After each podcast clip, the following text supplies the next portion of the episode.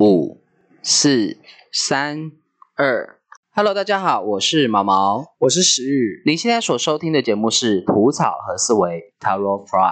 塔罗 fly 石宇，我要跟你告解一件事。告捷哦，嗯，这么夸张吗你？还记得上一集我讲到我那个动容的小姑婆的故事吗？嗯，很印象深刻啊。那你还记得我说我小姑婆几岁吗？我印象中你好像说六七十吧？嗯，我事后在整理这个资料的时候，这个内容的时候，我发现我犯了一个非常大的错误。怎么了吗？当时那个时候，我姑婆也才不过五十岁。毛毛，你知道对不女起 ，人的我真的不是故意。意的，你那个时代太久远了，所以我在这里我要很慎重的跟我姑婆道歉。现在她应该才差不多也要七十了，现在人家才要七十，你说对人家所以我要在这里道歉，免得下次碰到她被她生三副。哈什么生三副？你不知道生三副吗？生三副是什么？哦，你对啦，你不知道也很正常。我问你，S E N 怎么念？三吗一二三的三英文怎么念？ ？Three 付钱的付英文怎么念？ pay 所以， century pay。对我们听一段音乐吧。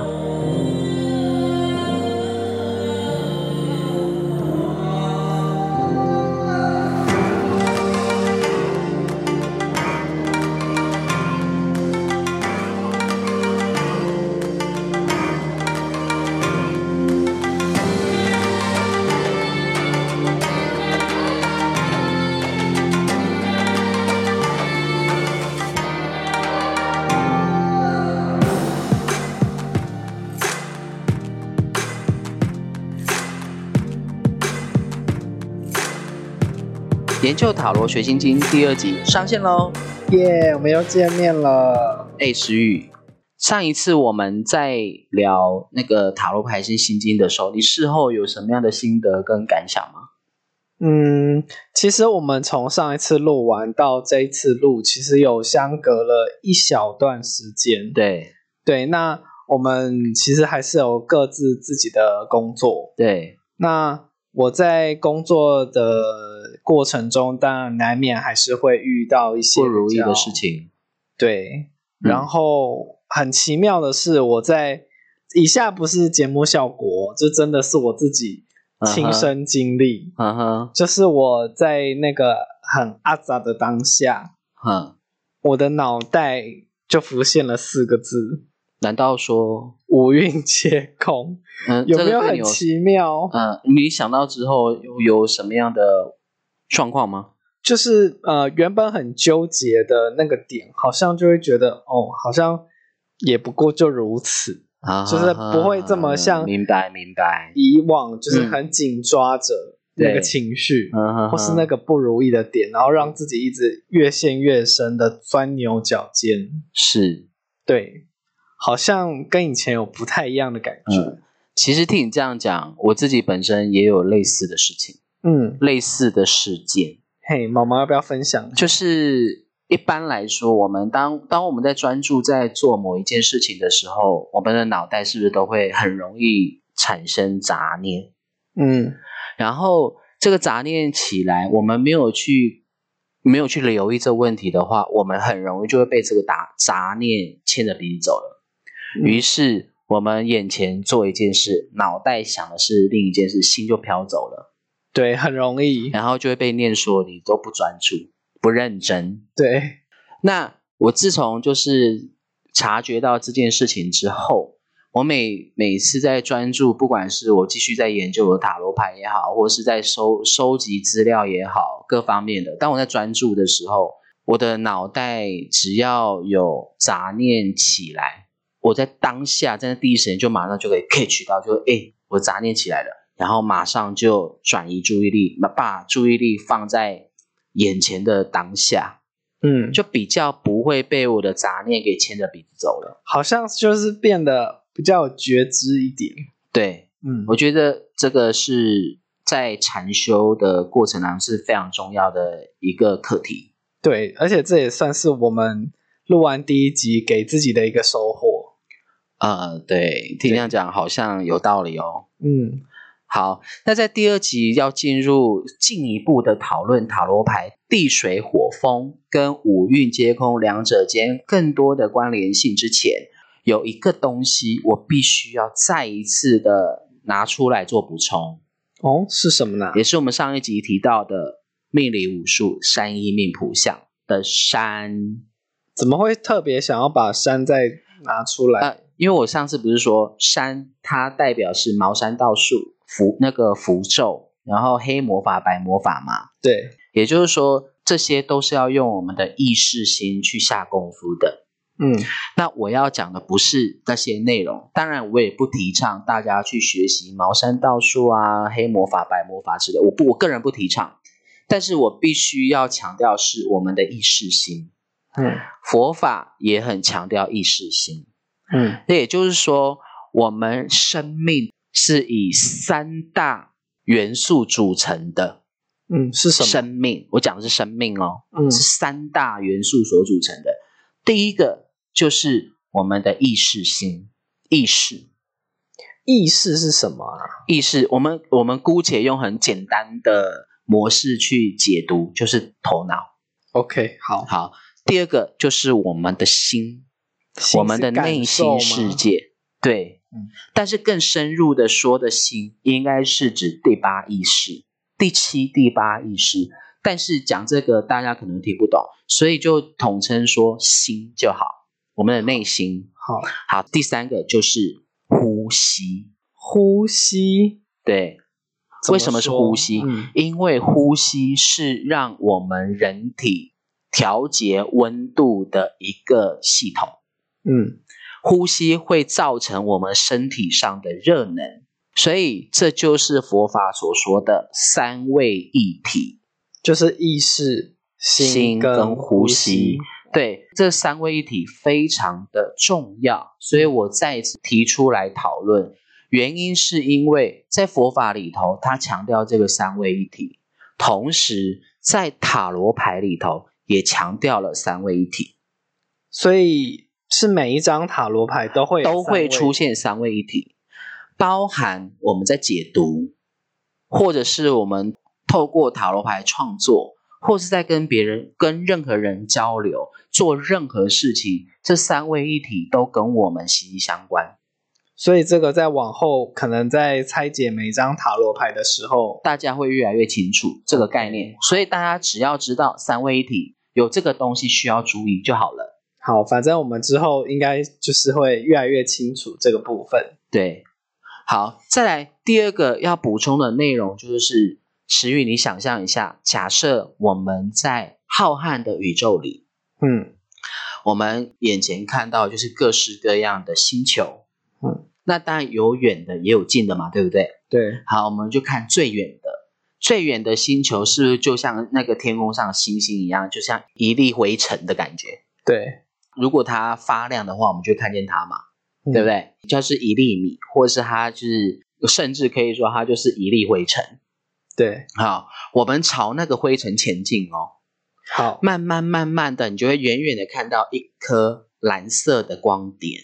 嗯想象一下哦，我们拉近距离，我们在很遥远的地方，本来是看到那个灰尘，然后拉近距离，于是我们开始慢慢看到一颗蓝色的光点。我们再拉近距离，慢慢的就发现它是一颗水蓝色的星球。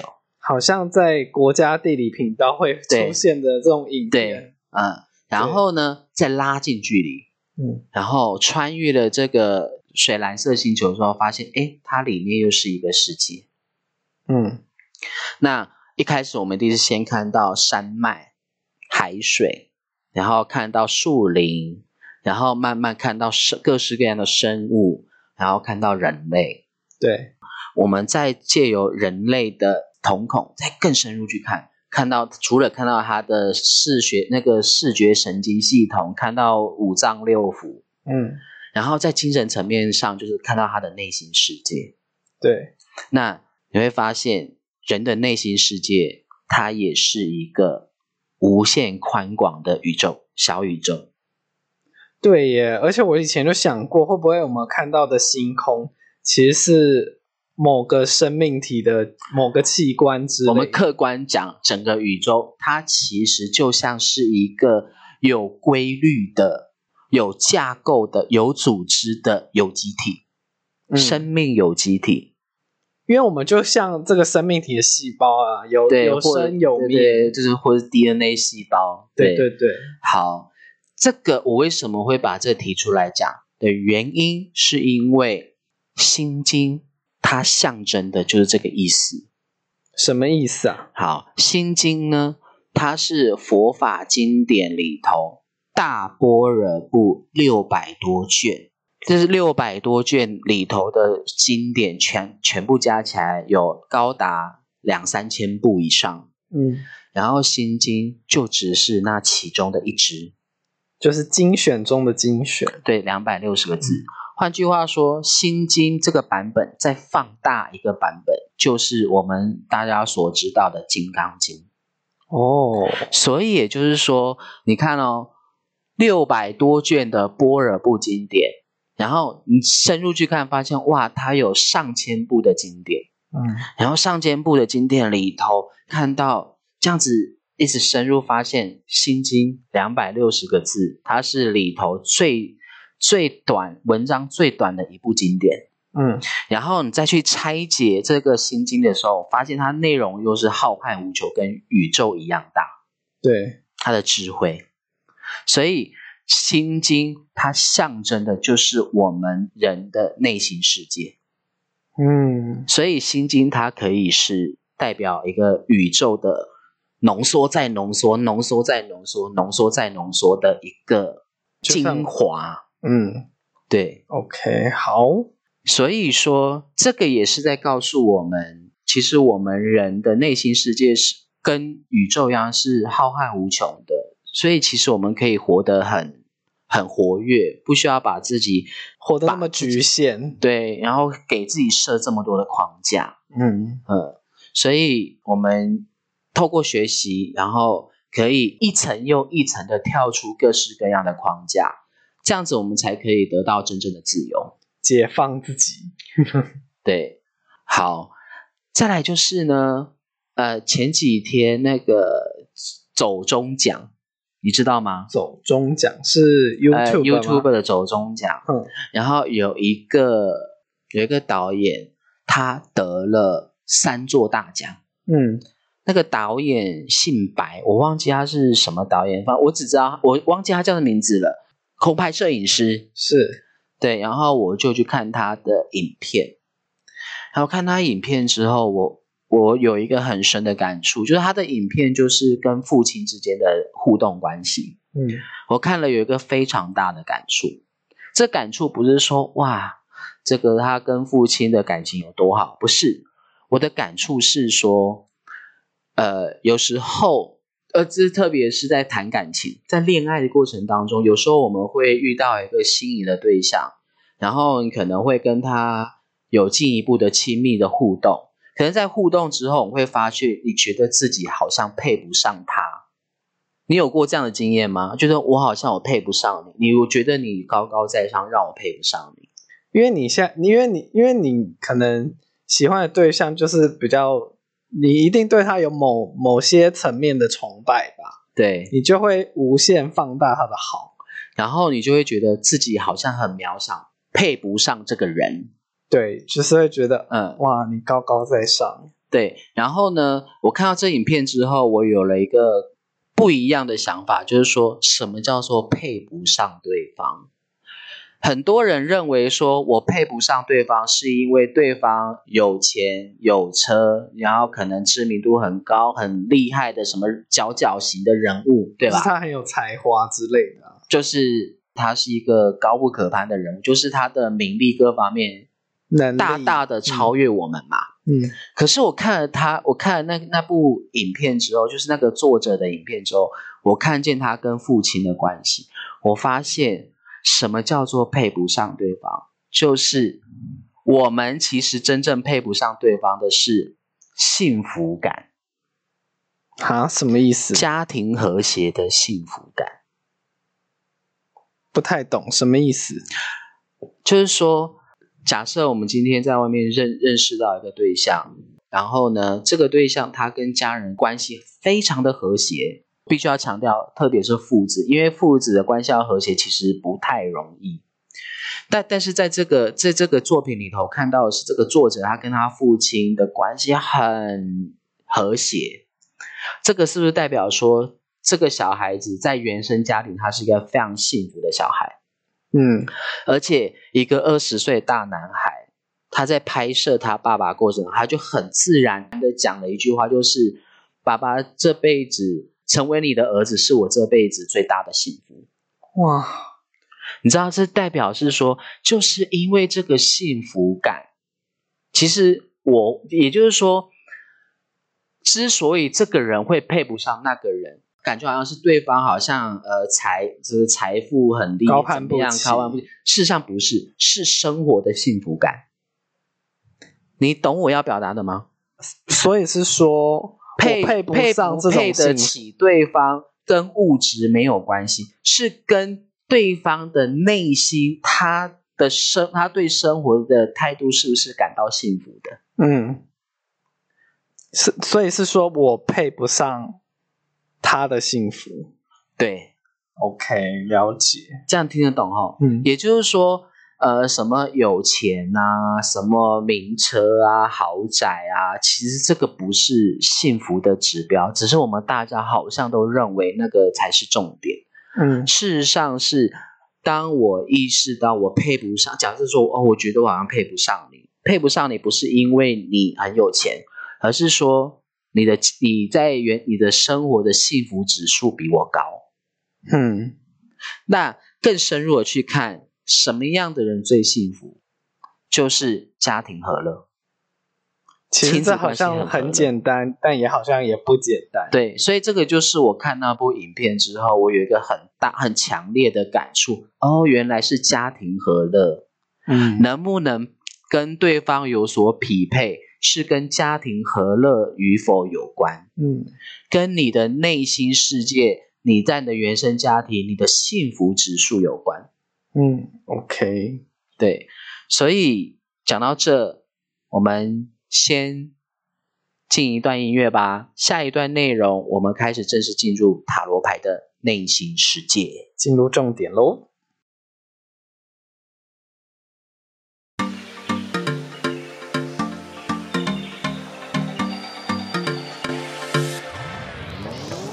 如果您对本单元研究塔罗、学心经感兴趣，并且想学塔罗牌，或是想要成为一名塔罗师，或是想要将塔罗牌纳入你生活中人与人之间交流的媒介，特别是亲子关系，欢迎您追踪我们吐草和思维 Tarot Fry 的频道。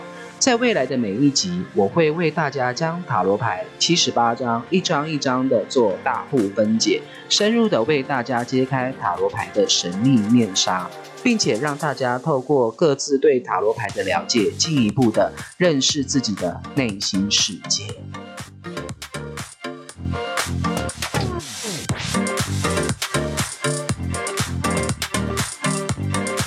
我们准备要进入塔罗牌的四大元素喽。好的，啊，在这里我先跟大家做一个简单的介绍。塔罗牌呢，它总共有七十八张牌，那这七十八张牌大方向分了两大类。第一大类就是所谓的大命仪，它是主牌，那这个主牌它有二十二张牌，然后小命仪是五十六张牌。那五十六张牌，它又分了两类，一类是数字牌，一类是宫廷人物牌。嗯，好，大秘是主牌，然后再就是数字牌，然后再是人物宫廷牌。好，刚刚在上一段不是有讲吗？三位一体，对，这个在这个大秘仪、小秘仪跟人物宫廷牌，就是三位一体的体现了。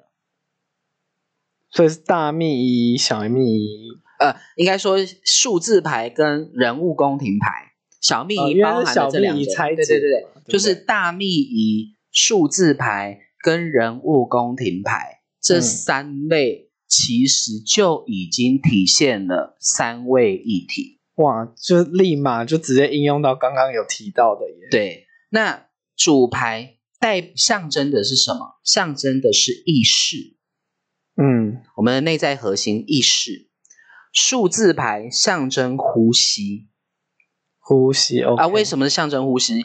因为数字牌代表事件牌，那事件牌就是我们遇到任何各式各样的事件，这个事件会让我们是有好有坏，是由我们来决定。所以这个外在的事件是让我们是吸收进来，然后我们再决透过这个事件来决定自己的心情，感受这对样，？所以不是说呼吸是一个调节系统嘛，温度的调节系统。哇哦，所以事件牌就是象征呼吸，好酷哦！然后人物宫廷牌象征的是我们的内心，嗯，因为人性。也算是角色吗？对嗯，OK，，对，人性嘛，人心。对，所以这个呃塔罗牌的大重点有七十八张，重新整理一下，七十八张分两大类，大密仪、小密仪。大密仪是二十二张牌，是主牌；小密仪分两类，一类是数字牌，它代表是事事件，然后代然后另一类就是是是那个人物宫廷牌，代表是人物角色。对然后分别对应了意识、呼吸跟心。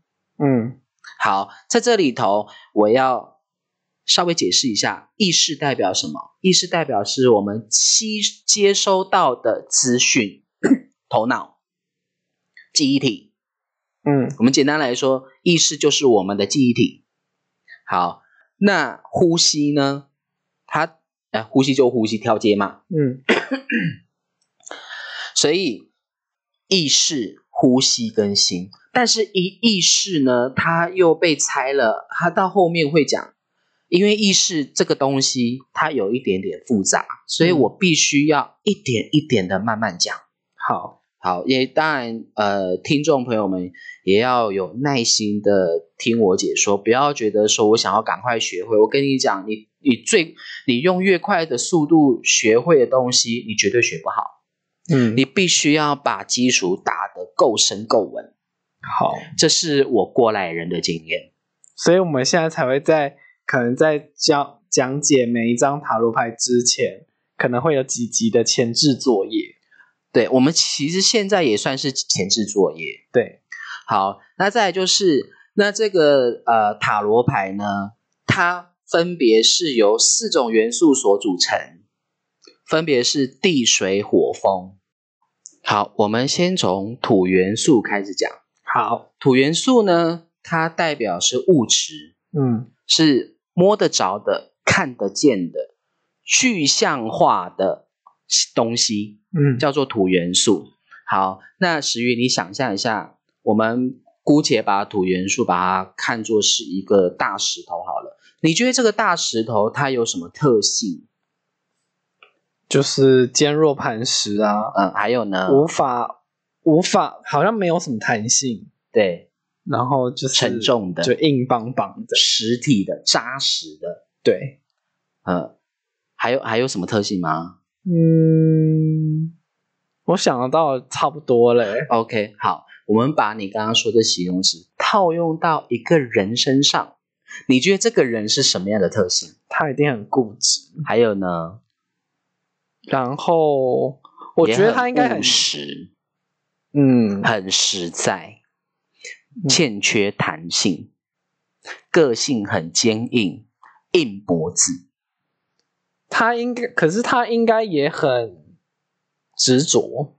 对，嗯，还有呢，那他会不会反而对某一件事他会成为专家？呃，有可能有机会，因为他机就会是会很高一，直往很这实条在路，不管遇到多困难，我就是要走这条路。，对，就是一个很实在、很扎扎实实的一个人。嗯那还有什么吗？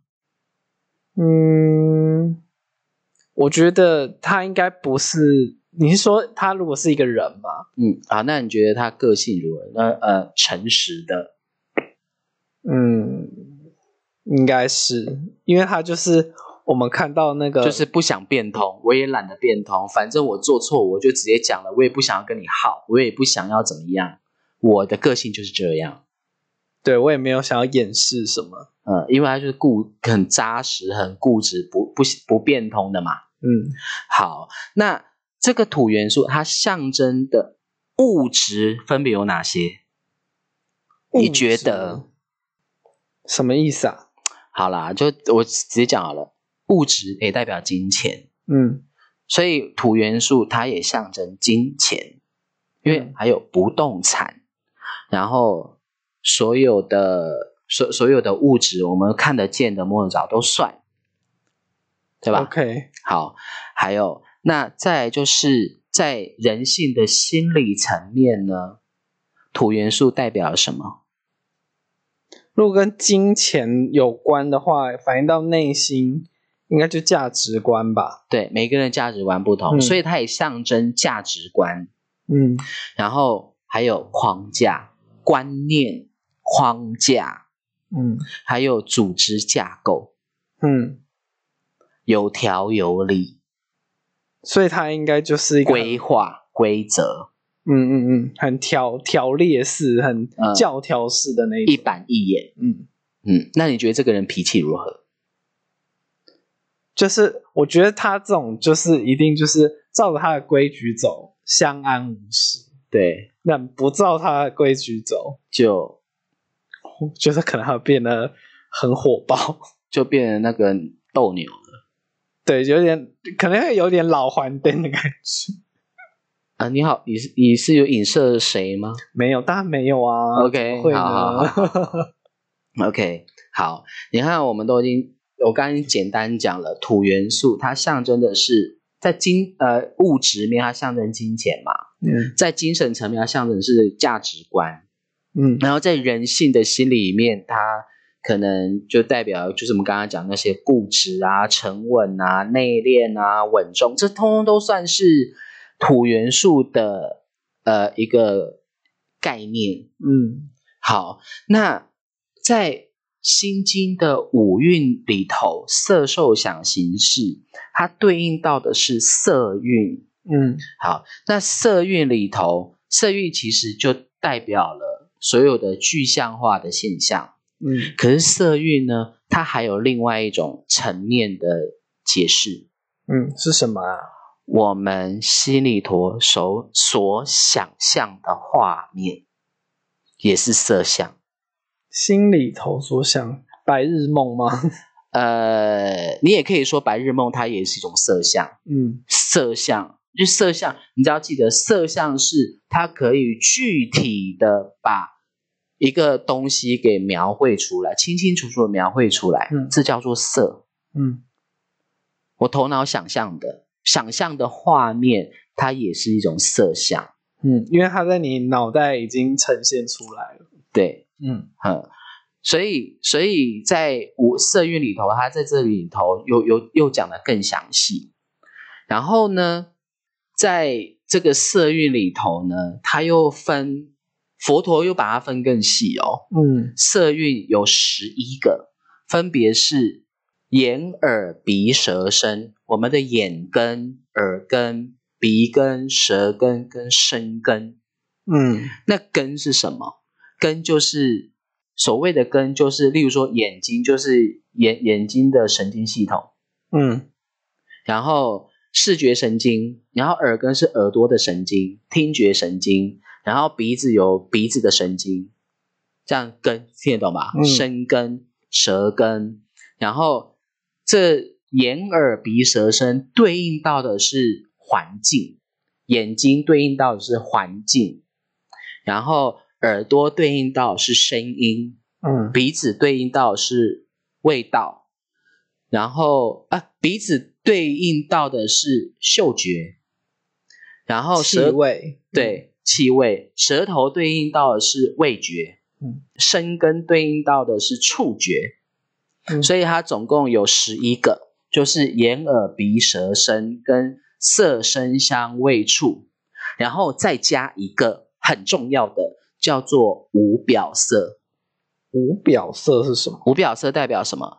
代表的是我们的深层的内心世界。嗯这个深层的内心世界是我们没办法察觉的，它就是停，它这个无表色是成是是是在我们的第七、第八意识里头，它是没办法呈现出来的，哎，跟刚刚的空不太一样，哦不太一样，不太一样，它是无法呈，它是我们看不到、摸不着、感受不到、感觉不到的一个无表色的现生理现象。嗯，但是有一种方法可以明确的知道这个无表色的体现。嗯，是什么？好，在这里头我要要说明一下，我们每一个人都是一个大磁铁。嗯那你你磁铁一定会吸引到各式各样的铁砂跟铁粉嘛，对不对？那铁砂就把它代表说是具体具象化的人事物，嗯铁粉把它解释为磁场能量、阿飘、神、鬼怪，都都都是以都是以铁粉为代表，好，就是精神层面的。嗯铁砂把它把它象征为是金那个物质层面的。那这个磁铁的内容物长怎么样，它就会自然的吸引，就是吸引到各式各样与这个磁铁相应的铁砂跟铁粉。嗯也就是说，我们的心境是如何，我们就会很实际的吸引到什么样的人事物进来，所以叫做物以类聚。哎就这样子反映到这个成语哎，对，然后呢？但是我们心境如何，我们能够感知得到吗？所以我们其实可以透过我们吸引来的人事物来，来去察觉我们内在的心性为何？嗯，然后再自我修正，嗯，这就是无表色。嗯对，所以这也就是佛教为什么一直强调你要广结善缘，要像菩萨一样度化众生。为什么？因为你吸引来的人事物，他们通通都反映出我们内在的无表色。嗯我们内在无表色有什么东西？不是要去借由付出、牺牲、奉献去看见，然后借由这个牺牲、付出、这个奉献里头去看见我必须要修正的东西，嗯，这就是对峙无表色的，就是要去看主动去看见无表色里头的藏污纳垢。嗯这就是第七、第八意识。所以无表色可以简单指为它是我们内在深层的心性。嗯那这也就是吸引力法则。我们内在心性怎么如何，我们就会吸引到人什么样人事物进来。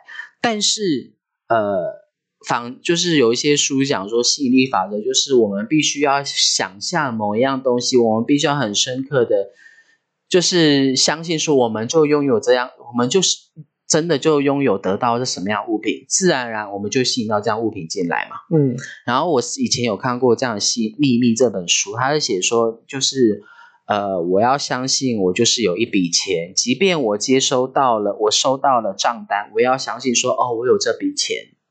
你要很深、很完全的相信我就是有这笔钱，然后你就会吸引到你要的大钱进来。嗯可是当我在看无表色的时候，我发现这统统都错了。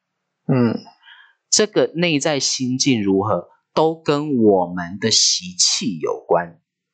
嗯我们的习气才是真正吸引这人数进来的人的东西。那我们所想象那个都只停留在我们的第六意识，只停留在我们的大脑。我们的大脑是没办法改扭转我们的内心世界的，嗯但是我们的内心世界的感触、感受可以扭转大脑的任何想法。嗯，同意，对，所以无表色它是一个非常深层的领域。嗯那这也是我们也值得我们去探索的。而塔罗牌可以对无表色这样的很深层的心理现象，去把它一项去把它拆解出来，拆解出来，然后然后细细的去检视它。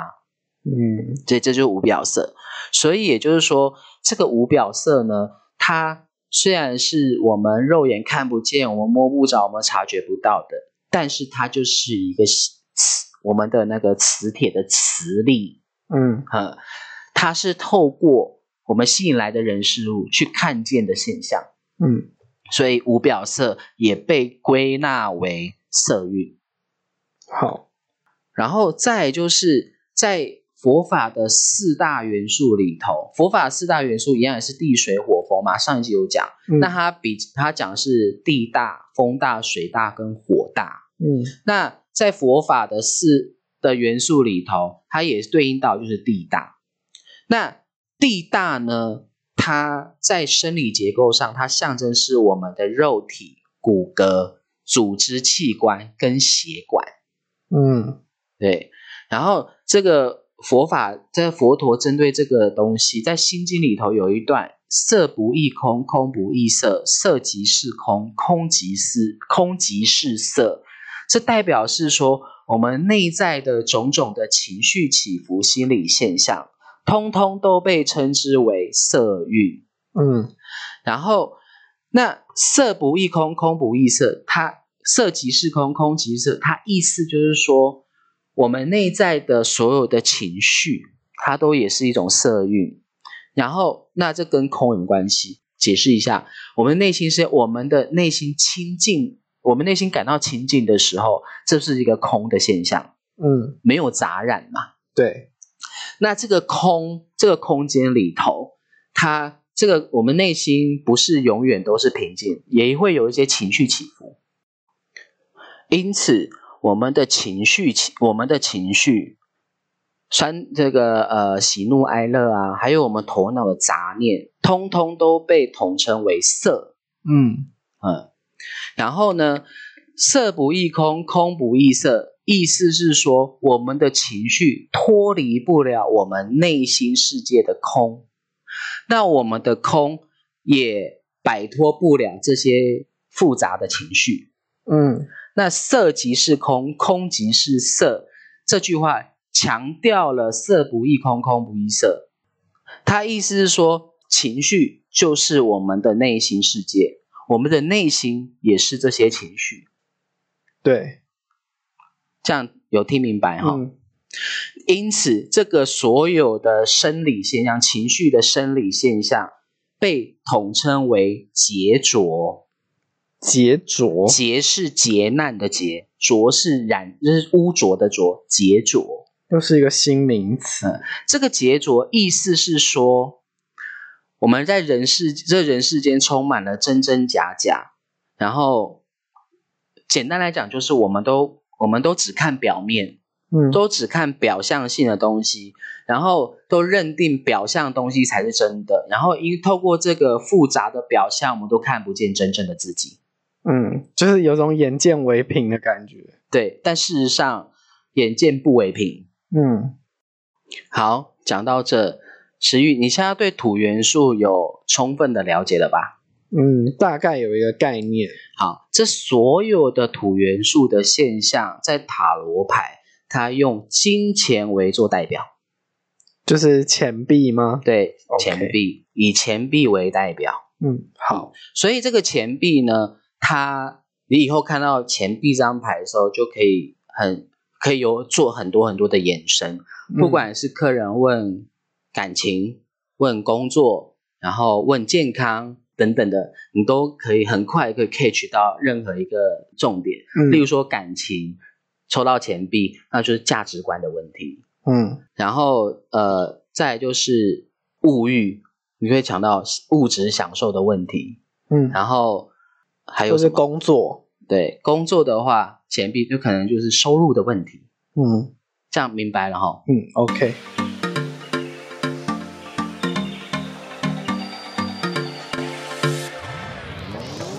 如果您对本单元研究塔罗、学心经感兴趣，并且想学塔罗牌，或是想要成为一名塔罗师，或是想要将塔罗牌纳入你生活中人与人之间交流的媒介，特别是亲子关系，欢迎您追踪我们吐草和思维 Tarot Fry 的频道。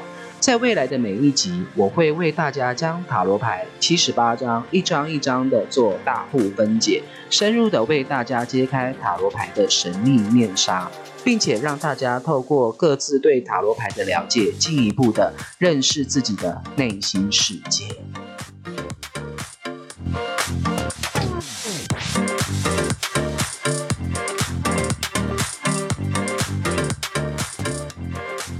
好，再来第二个水元素。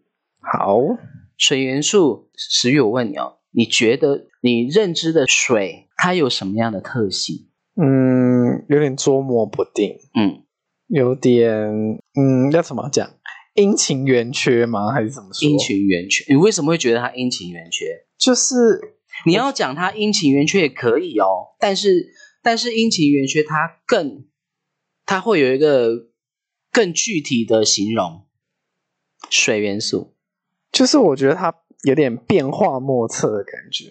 嗯，对，对，然后嗯，我觉得我记得有一句成语叫做“柔情似水嗯，”，所以它应该跟情感也有关系。对，还有呢、嗯，大概我目前想到是 o k 你刚刚说阴晴圆缺，对不对？对我会把它解释为水，它是不管装进任何什么样的器皿里头，它就会变成那样子的器皿，变所以化是莫很测。有变化性。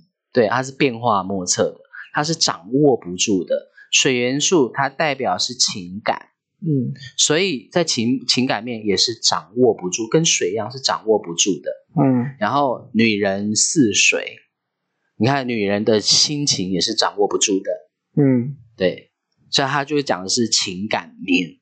好，好，这就是水的原水的特性，水的特性它就是千变万化，然后掌握不住，然后再掌握不住，然后再有是感受性的，然后在事物对应到事物上呢，除了是水以外，再就是还有触及到情感层面的议题以及人事物。嗯什么叫做触及到情感层面的议题的跟人事物呢？你可以举例一下吗？情感层面的议题，对，这个就比较多喽。像是什么啊？应该说这会比较复杂一点。嗯什么叫做触及到情感层面的人事物？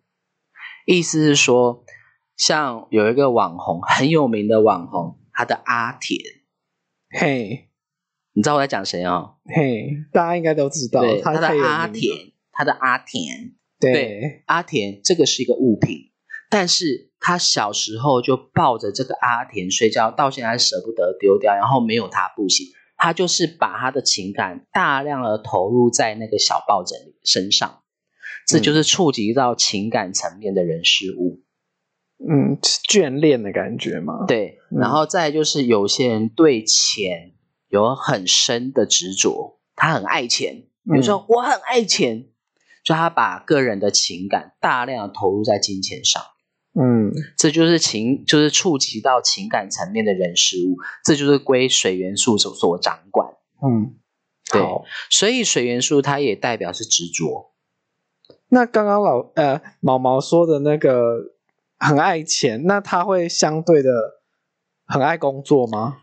呃，有可能啊，也有可能啊，但他就是都是为了钱，对，因为他爱钱。嗯，好，那水元素对应到的事人事物还有就是艺术创作，哦，你看创造力很多吗很多很多的艺术家都是很感受性是很强的，嗯，他们也必须吧，我觉得，对，心思很细腻，对所以水元素也强调心思细腻，嗯，然后再来就是音乐旋律也跟水有关系，就是也是，呃，你看创那个作旋律者就像水波一样，浪花，嘛，嗯嗯，嗯，对，好，这个就是它象征的事物。然后在人性的心理层面呢，它象征的就是感受性、情绪、情感、柔软、吸收跟多愁善感。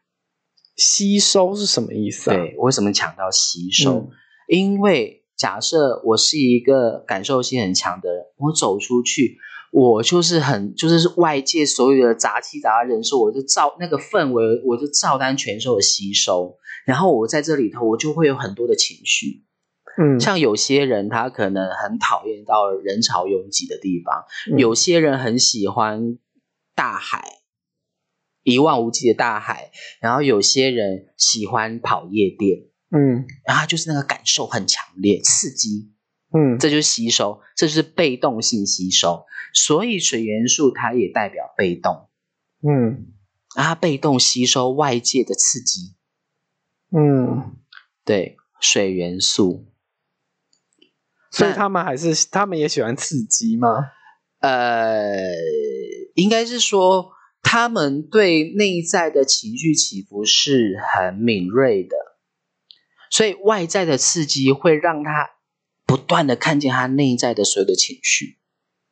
可是那情绪是他的吗？哦，这个是一个很好的问题。嗯嗯，这个后面我们慢慢的拆解。现在讲怕听众会消化不了。 ，OK，好，好，好，再来。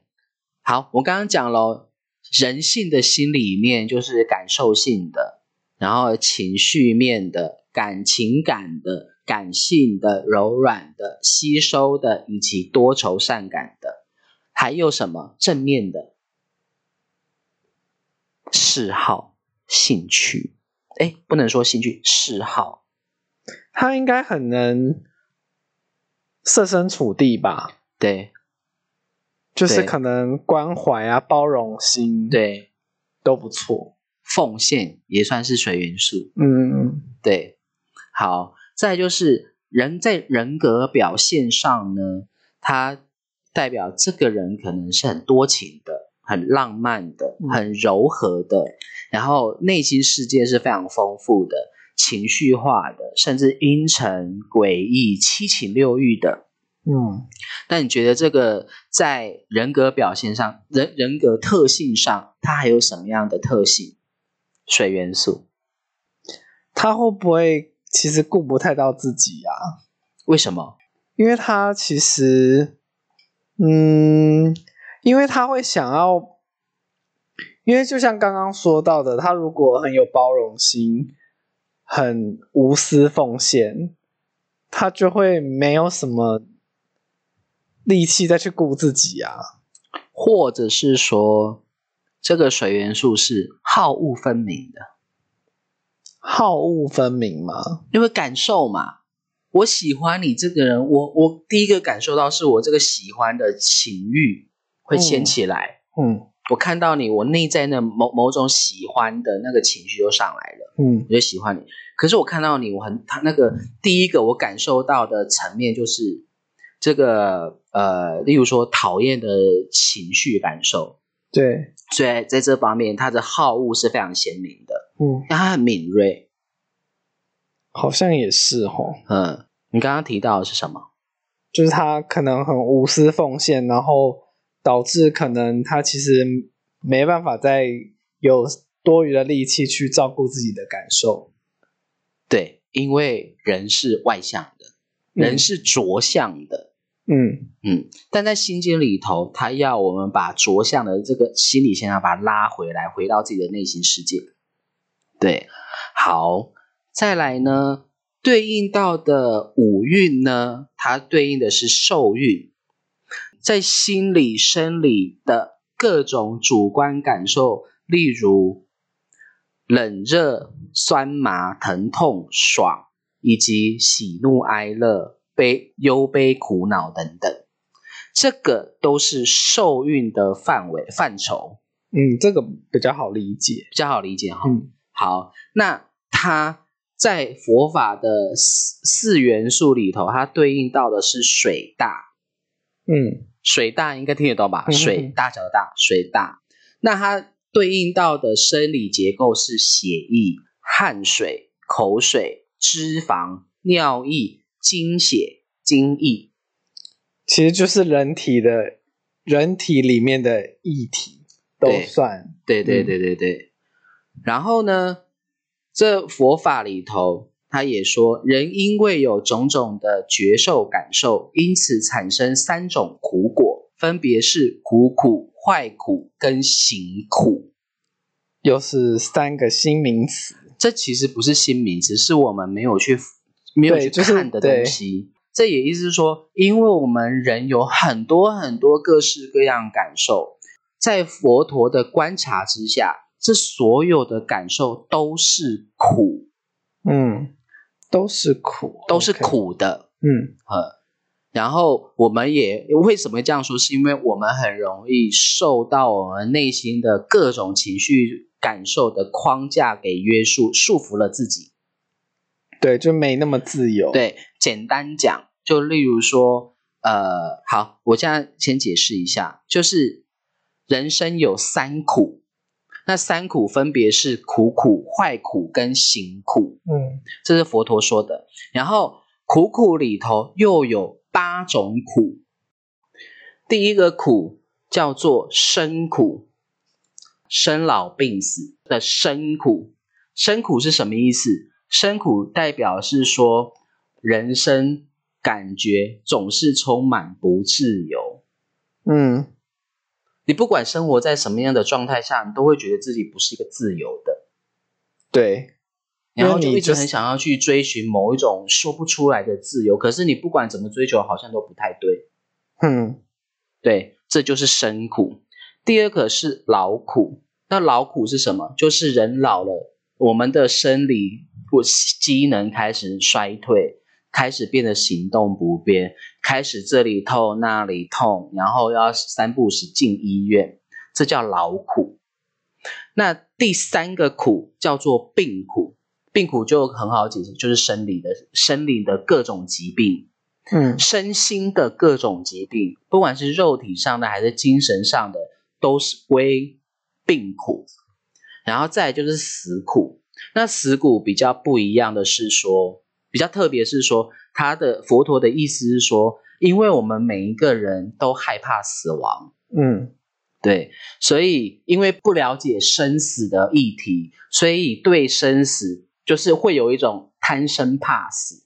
嗯，这个只有到呃，几乎是绝大多数比较多老年步入老年的人才会比较有这种感觉，就是自己很怕死，嗯，就是贪生怕死，因为不了解生死的意义，这背后的意义。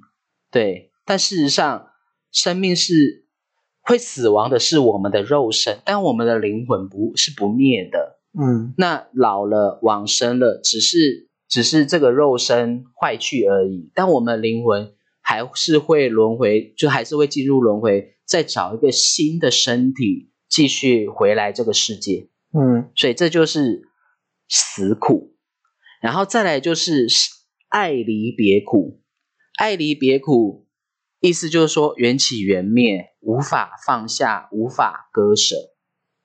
意思就是说我爱你爱的要死，然后你离开我，然后我就会觉得很痛苦。你怎么可你怎么可以离开我？对你这么好，你为什么要这样对待我？嗯，这就是爱离别苦。然后有些人分手，然后可能忘忘不了他的前任、前旧情人，这就是爱离别苦。然后再就是怨生会苦，怨生会苦，它就是体现在我们的人与人之间的互动上的内心的负面情绪。也就是说，可能你跟人家吵架，然后你就说我再就是就是有他在我就再也不要去这个聚会，有怎么样怎么样，这就是情绪的，嗯，这就是怨声会苦，永远都是就是怨天尤人，千错万错都是别人的错，我一点都没错，嗯，这也是一种苦。然后再来就是求不得苦，求求不得苦就是跟我们内在的贪嗔痴慢有关系，四处跟人家比较计较。嗯，还有一个更深层，就是说，呃，今今天假如说啊，毛毛塔罗牌很厉害，然后我去听，然后我心里头我爱比爱计较哈，就说嗯，你也不过就如此嘛，这嗯，这个也是个计较型哦，这个也是求不得苦的一种。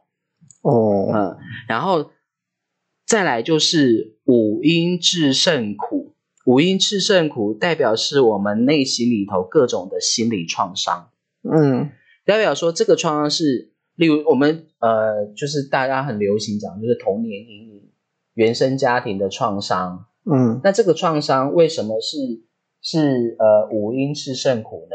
是因为说这些事件都已经过去了，可是我到现在十几二十年后，我还走不出那个阴影。嗯所以这个是我们的妄心妄念所造成的苦。嗯有一则故事，就是说两个僧人，一个是大师兄，一个是二师弟，他们有一次要回他们的寺庙，然后他们经过了一条河，于他们要渡河嘛，嗯，然后在这个河岸边有看到一个妙龄女子，于是这个妙龄女子她就跟二师弟讲说，呃，不好，你可不可以背我过河？因为她不会游泳，你你是否可以背我过河？嗯然后这个哦，他一开始是先问大师兄，这大师兄就想说，呃，不行，不，他说不行，男女授受不亲。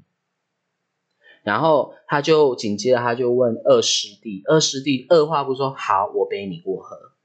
嗯于是他就背着他过河，然后背着他过河，一到岸上，一到对岸之后，这个女子她就放下来了，然后他们就走了好一段路，走了好一段路之后，这个大师兄就开口了，他说：“二师弟，你这个行为，我必须要回去禀报师傅，你这个行为是不对的，嗯因为你接触接近女色。”嗯然后二师弟听了之后，他就淡淡说了一句话，他说：“都走了好一段路了，你怎么还把这个女子背在身上？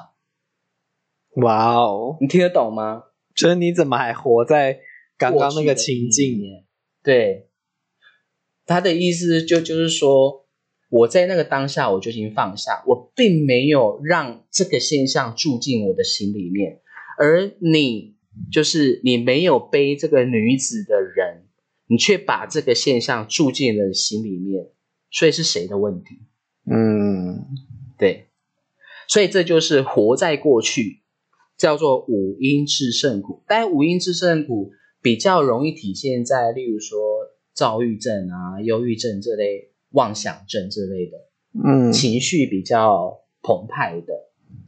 然后再来就是一个坏苦，坏苦它指的就是乐极生悲。乐极生悲哦。呃，它是一个简单来讲，什么叫乐极生悲？就例如说，呃，我孤单寂寞想找人陪，我好无聊，于是我揪了一大堆朋友，我去夜店玩，我去 KTV 唱歌，我甚至去碰毒品。嗯在那当下，我很爽快，我很快乐。可是整个整个过程结束之后，我回到家，我却身心空，我就深陷空虚。会不会就是有点像呃，就是我可能呃，如果譬如说我很常去派对啊，嗯，但派对结束之后一个人回到家的那个对感觉，就那个空虚感。嗯然后，然后再就是呃，现在时下流行就是一夜情，因嗯为空虚，所以才四处找一夜情。可是越享受一夜情的人，越内心越空虚。因为在那个一一一阵开心过后，对又会回复到一个一个很我我也不知道怎么很说孤那个独的状态。对对对对对，然后再就坏苦的另还有另外一个意思，就就是说不懂得珍惜，失去后才知道，才懂得珍惜。坏苦吗？对，就是我有一个很好的一个伴侣，男朋友、女朋友对我很好，可是在这在过程当中，我却不珍惜他。等到这个对象离开我了，我却很痛苦。嗯为什么？因为不珍惜。嗯，所以坏苦也指不珍惜。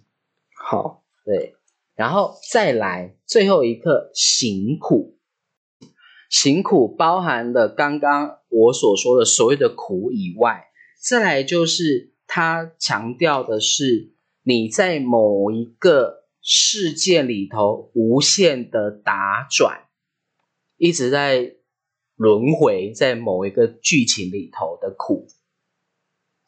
就是可能，譬如说，可能我发生了某一个重大事件，嗯但时间可能譬如譬如说过了二三十年，但嗯我还是活在那个啊，不是不是不是这嗯一种。呃，我举个例子，你一听就懂了。好，就是有些人会说，为什么我老是都遇到同样的烂男人？我为什么老是都遇到渣男？嗯，我老是遇到同样一件事，这就是辛苦。为什么？因为你并没有去察觉你自己的问题，你总觉得你的遇人不淑都是别人害的。嗯事实上是你心性有问题，所以是你创造了一个无限循环给自己，哦，所以不是因为缘分咯。不是，是你没有看清事实。嗯，那更把这个距离再拉得更远一点，佛陀讲的就是你一直无限的在六道不断的轮回，不嗯自知，嗯你所以一直在这六道轮回里面打转，一直打转，无法跳脱。所以佛法强调的是，佛陀要我们解脱这所有的苦，你才有办法从这六道轮回里头跳脱出来。嗯而且这是必须靠自己，不是靠佛陀。佛陀只能教你怎么去完成它，但是佛陀没办法告诉你说，哦，你我拉你一把，你就可以上，没有这回事。就是你还是要自己亲靠身自己经历。嗯对，那这个行苦呢，被称之为见浊，见着见是看见的见，嗯浊是染浊的浊。那嗯行苦呢，行是行动的行，行苦。嗯见浊，见浊的意思是说沉沉溺在各种人事物的情境里，而看不见真正的自己。嗯应该说，跳脱不出真正的自己，这个毛毛，你再解释一下。就是在所有的剧情里头，你看不见真正的自己，因此你无法跳脱所有的现象。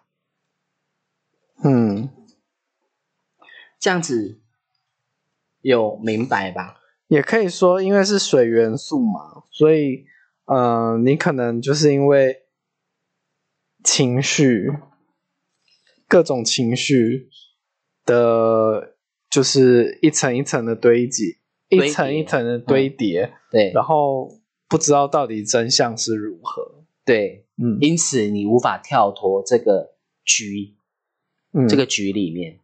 好，这就是见着。嗯好，那对于这个这个这这个所有的觉受呢，这些所有的苦呢，是佛陀他在察觉他自己内心的所有的感受，发现所有的感受都是到最后都是一个苦的现象，他把它条列式的把它分析出来。嗯嗯，好，石玉，你现在对于这个水元素的这个，你现在有充分的了解了吗？应该也有一个概念了。嗯这些为什么会讲这些？因为这个之后在那个事件牌里头都会一一的呈现出来，好，那就是之后如果应用到各你每马一张上就可以 catch 到重点了。嗯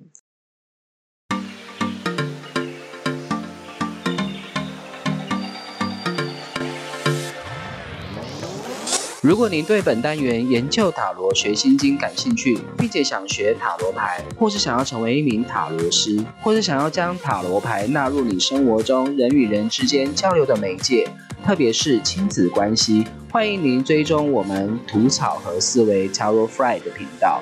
在未来的每一集，我会为大家将塔罗牌七十八张一张一张的做大户分解，深入的为大家揭开塔罗牌的神秘面纱。并且让大家透过各自对塔罗牌的了解，进一步的认识自己的内心世界。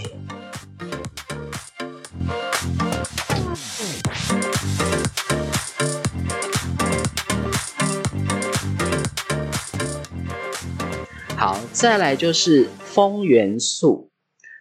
哦，我补充一下，水元素它以圣杯以杯子为象征，嗯，为什么？因为杯子可以装水。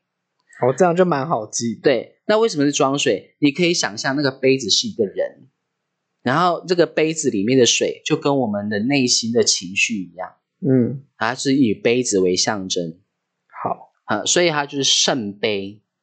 好，那这个圣杯它其实为什么叫圣杯？因为这个情绪是有值得可以萃取的，就例如说爱、慈悲，可以借由这个东，借由这个所有的七情的所有的种种苦里头去萃取出来，所以它也有也有爱的力量，有慈悲的力量，还有菩提心的力量。嗯，好，再来就是风元素。风元素呢？你想，石云想象一下，风，你觉得风有什么样的特性？风哦，它应该就是跟传递有关吧？对，还有呢？传递，所以应该也跟讯息有关。是，还有呢？嗯？嗯，沟通有，还有什么嘞？嗯，应该就这样吧。我目前想到，呃，风元素的特性呢，它是坚韧的，坚韧的，呃，锋刃的。嗯，我们我们有时候，你有看过一些武侠小说吧？他用气画一下，结果就对方就可能就被一个无形的刀给弄受伤了。嗯这就是气，这就是风元素。所以风它有坚韧的特性。那再来就是说，你看用一个管子，然后接一个机器，然后然后那个那个机器很大力的去抽抽那个风，然后我们然后就用吸在人的受伤是会被吸到红肿，嗯这就是风的力量。好，然后再就是它也是锐利的，就像我刚刚说，风也是有伤有杀伤力的哦。呃，就是看那个仪器怎么样制造它，怎么样去制造它。对，然后再就是它是敏捷的、快速的，就像那个风啊，就飘来飘去啊，然后微风啊、龙卷风啊，你看龙卷风是不是就有杀伤力？嗯好，再来就是它是快速的，嗯好，再来就是它是混乱的气流，嗯，混乱的，因为气流的混乱也会导致呃，例如说呃天气各方面的不稳定，嗯对，然后再来就是你刚刚说的传递，嗯嗯，好，我怕我忘记，所以我必须说，风元素它以宝剑作为象征代表。好，好，那风元素呢？它对应到事物上，你觉得你刚刚说这个讯息的传递，那它对应到一些事物上，你觉得它有什么？它是对应到哪些事物？讯息的话，嗯，应该就跟文字语言有关系吧？，对，还有呢？传递实体化应该跟运输嗯也有关有系。嗯，还有呢？嗯网路，哦，对，网络也是、欸，嗯，还有呢？中介、媒介、媒婆邮差也算嘛？也算，嗯，传递者都算，只要跟传递有关的都算，那电力呀、那种算吗也算哦。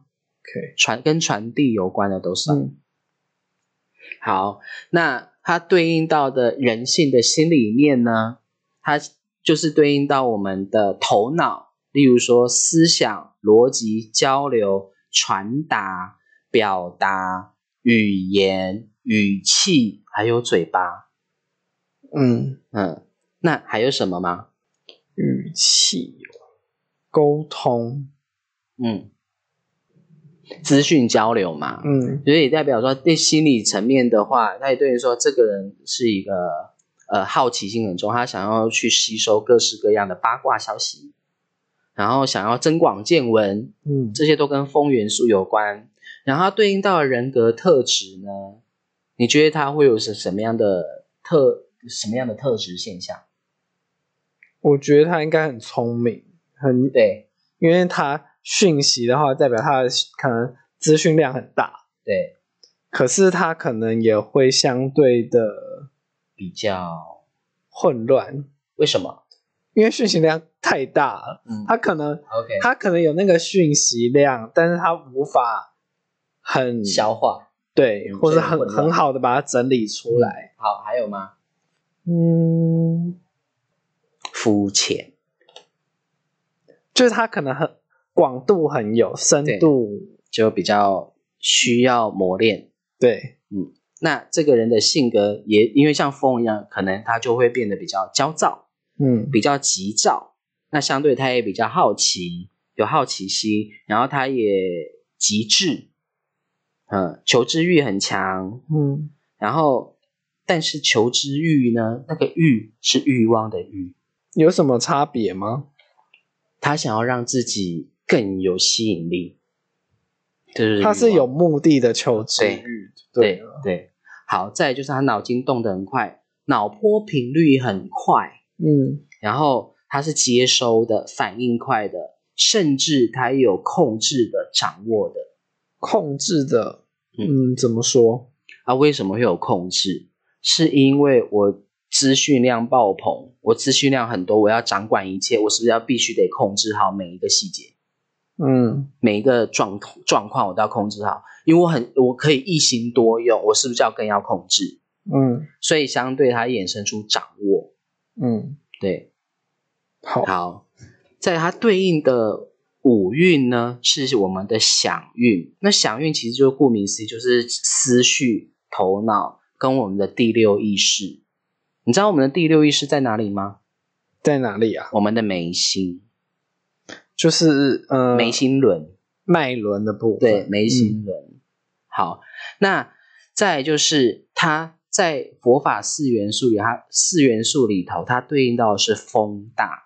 那在生理结构上，就是我们的呼吸系统、神经系统、内分泌系统，以及例如说胃胀气啊、关节炎、风湿啊、气结等等。嗯，这都对应到风大。然后在佛陀说，呃，某一个经典里头就有讲到说，若人欲了知三世一切佛，因观法界性，一切唯心造。这意思是说，我们的心，我们心中的想法可以创造一切实相，天堂与地狱都在我们的一念之间。因此，人生的种种苦境都跟自己的内心烦恼有关，也就是说，从都是我们的烦恼衍生出来的结果。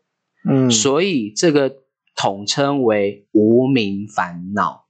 为什么是叫做无名烦恼？无名的意思是是说找不到源头的，叫做无名。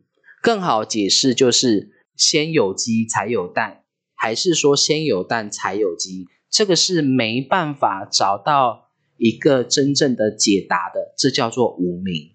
嗯嗯，那像有很多很多关前世的老师啊，就说哦，你前世怎么样，你今生会这样的原因是你前世怎么样，啊，你前世怎么样，那你的前再在前世又怎么样，然后前世你这样推推推推到一百世，你也找不到真正的文，找不到真正的原因，嗯所以这叫做无名，所以就无名习气。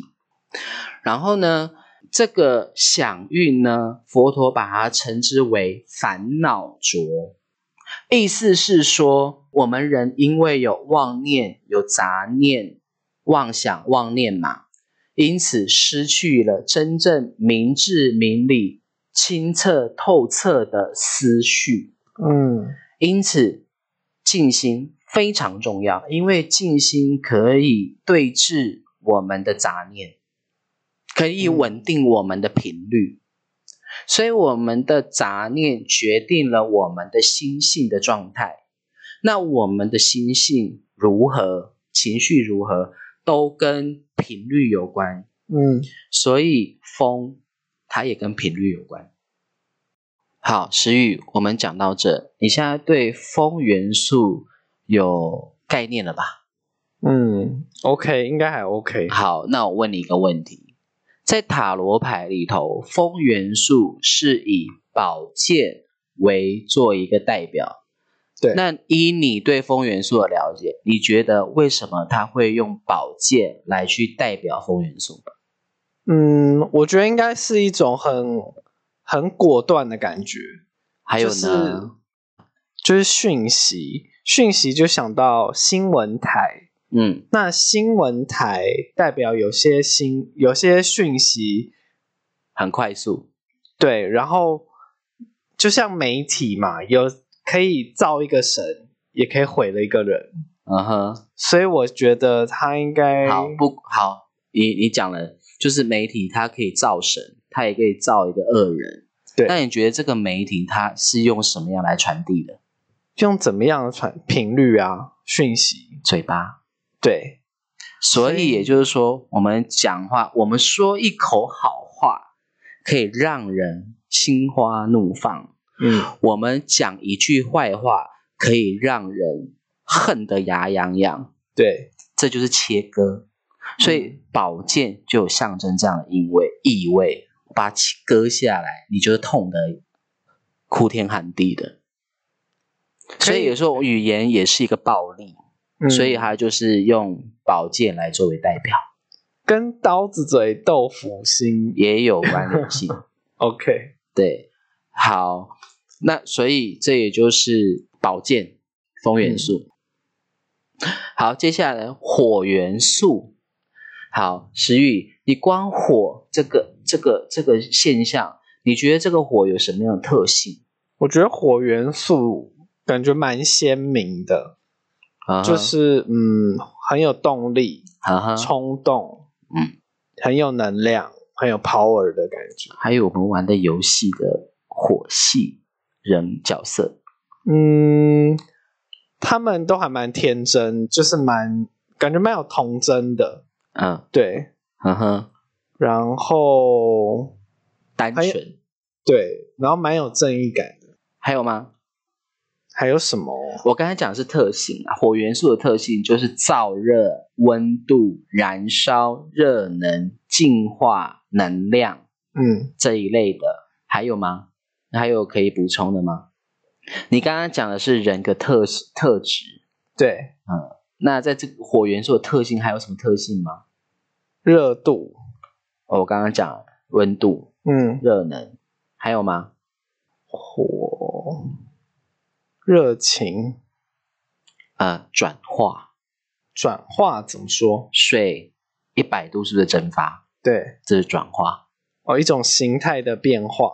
对，嗯，好，在它这火元素对应的事物就是运动、健身，然后体力活、嗯开创的、创造的。嗯，那还有什么？开发，还有呢？嗯，就是有一种从零到就建开构创的，对对对，这是开建构创的感觉。嗯嗯还有吗？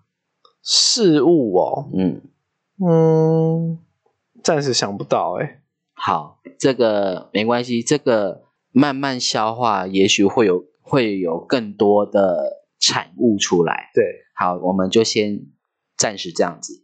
好，那火元素对应人的心理层面，你刚才说天真、单纯，嗯那它还有热情的、冲动的、下半身思啊、下半身思考的、温暖的、控制的、气场的、温水煮青蛙的，温水煮青蛙什就么慢慢慢慢的加热。嗯慢慢的，它就在一定的温度，它慢慢慢慢的加热，然后目目标导向，单纯的，单纯单纯，跟单纯好像又有点不太一样，嗯就单就单细胞生物。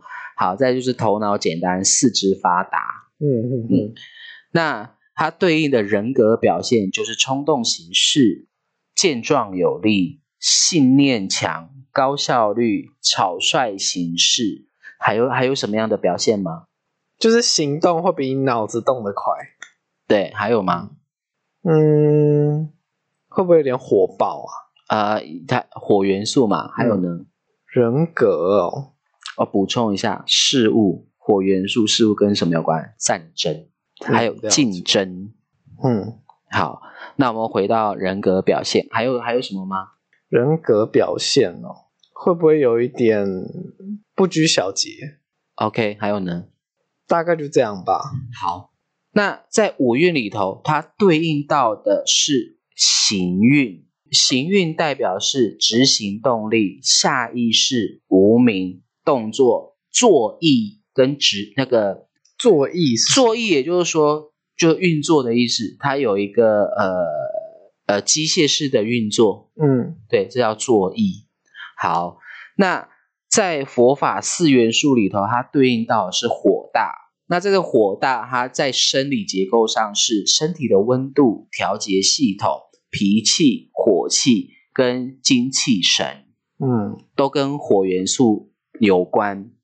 然后佛佛陀说，佛陀在《金刚经》里面有讲，一切有为法，如梦幻泡影，如露亦如电，应作如是观。这也就是说，所有一切人生际遇都是来自于我们的起心动念。宇宙的万事万物都在无常的变化着，我们的心念也是如此。唯有看清自己的起心动念，才能懂得摆脱循环不已的因果法则。嗯因为火元素它也是一直在转化嘛，一直在变，一直在变，所以这就是，而这个火元素呢，这个行运呢的现象呢，佛陀把它称之为众生浊。众神嗯，众生的浊，就染浊嘛。这意思就是说，深陷在集体意识的剧情里面而不自知，然后不知道自己要抽离出来，或是客观的看待嗯，这个以集体意识的剧情，你应该听得懂吧？就是有点像社会框架，就例如说跟风，嗯跟着流行趋势，嗯然后呃，就例如说，好啦，这个触及到一些政治议题，我就不讲了。好，呃，反正反正它就是一个跟风的一个现象，集体意识的现象，然后大家都沉浸在里面。举个例，就哦，举一个最简单的例子，就是现在大家不是都很流行那个哈韩风嘛，然后把自己打扮的很很韩韩国团体的样子，对，那大家都一窝蜂的在做这样子，这就是潮流。嗯但是大家都在沉浸在那个流行的圈那个圈套里面而不自知。那要从这圈套里头跳脱出来的话，你会看，如果是你，你跳脱，你从这个这个跟风的局势里头跳脱出跳脱出来的话，你会看见什么？我会看见什么？嗯，这样问好了，你会从这个跟风的流行趋势里的框框里头跳出来，是因为你看见了什么，你才会跳脱出来。就是可能有意识到，我其实好像也不是很喜欢这样的状态。这个是比较前面的，有没有更深入的？好像我暂时想不到、欸，我一讲你就知道了，好，你说，一切都是商人的炒作。嗯这样明白吧？好，呃，讲到这里，目前为止，对于这个四大元素，你有什么感想吗？嗯，我觉得四大元素才可以跟这样子的佛法做结合，也还蛮奇妙的。只是佛法佛法的部分，可能大家就会觉得比较生硬一点。对，可是我今天这样解释，有比较让他轻松一点吗？嗯，应该稍微。然后，如果之后再套用到每个牌卡、每一张牌，会更丰富。，对，应该就会更，我们应该会更可以感受到它的，嗯就是刚刚毛毛想要表达的东西。呃，好，这个是塔罗牌的四大元素哦，但是在佛法里头还有一个，佛法里头还有讲到那个地水火风空嘛，嗯，空，这个空它跟事跟我们的意识有关。这个意识我们留到下一集，因为这个触及到的面会更多，所以呢，我必须要留到下一集，不然会讲不完。对，好，那最后呢，我要跟大家分享一下，我顺便跟你分享，就是就是说我以前参加我闭关的时候，禅修闭关的时候，我在打坐，我在禅打坐入定到一个程度的时候，我开始一那个酸麻感，这都很正常。但是我在打坐的过程当中，我有有一个几个很明明显的感受，第一个就是寒冷，我们嗯，打坐那边，我又没有吹电风扇，可是我一直发抖，一直发抖，一直发抖。你知道是为什么吗？是冬天吗？不是，是夏身天体还会发出来的发抖，一直颤抖，一直颤抖，很冷，很冷，很冷。你知道这是什么现象吗？不知道，这就是佛佛陀所说的风大，风大，我们的元体内的元素风大。嗯然后呢，紧接着我又感受到我肚子里面有一一一坨滚烫的滚水在那边流来流去，然后感到让我超级不舒服，就坐得很不自在，因为我一直觉得我肚子里头有一股热流，很热很烫的热流在肚子里面转动，然后让我坐得很不舒服。这是一个阶段一个这阶段吗对，这就是风大。这个也是火风，这是大哦我们体内的火元这是素火能量。嗯，所以是火大吧？对，嗯然后再就是有一个阶段，这个也是很多人在禅定静心的时候会有的现象，就是困顿、想睡觉、嗯沉重，这个就是地大。嗯，那我目前还没有体验过是水大，水大会是什么样的情况？全身冒汗。全身这个吗一这些这个这个都是我们我们这个生理的四种元素所呈呈现出来的的现象。嗯所以也就是说，我们的人体就是这个四大元素所组成。嗯所以我们体内也有火元素，也有水元素，也有风元素，也有土元素，嗯这四大元素。然后这个这个机这这样子的体验呢，如果大家感兴趣的话，也都可以去参加闭关的课程。嗯慢慢的，你就会体验到一些生理的结构的的体现，就是它这些元素的体现。然后呢，再来就是呃，我在禅定的过程当中，然后有时候有时候它有一个讲有一些科学的说法，就例如说我打坐本来状态很好，就突然坐坐就就就就坐到一半，突然肚骨想睡觉，这代表什么？这代表我刚刚说的地大嘛。这也代表是说啊，我这阵子的肉吃太多了，嗯呃，然后呢，那个寒冷代表我身体的湿气太重，嗯然后我肚子里的热流代表燥热性的食物吃太多，这也就是为什么很多接触宗教的人都是都提倡，呃，法师都提倡要吃的清淡，要吃素的原因也在这里，因为它会跟我们的生理这些东西，我们如果饮食方面如果没有取得一个平衡的话，这些所有过度的饮食那个养分的吸收，它会呈现，它会体现在我们的生理结构上。你在禅定过程当中，你就会知道那个是多么的不舒服了。哦，所以不是指呃，可能宗教面比较不提倡吃肉，也这呃、都应是、该说应该说提倡吃素啦。对对对其对实也不仅是可能爱护生命，对，它有还很多有的一成些因，嗯对很多各式各样因缘的成因，所以就是爱护生命，所以 我们要减少我们的肉欲了。嗯食肉的肉欲，不是那个床上的肉欲。今天的节目就进行到这里，下一集我们继续讲解试运以及塔罗牌讲解的概念。想学塔罗牌的朋友，你可以准备一副莱德韦特塔罗牌。如果你不知道是哪一种样式的话，我会将莱德韦特塔罗牌的图片放在底下，请自行去点来看。如果你喜欢我们的频道，欢迎请订阅我们吐草和思维 Taro Fry 的 Podcast、脸书、IG 以及 YouTube。我们下一集见喽，拜拜拜拜。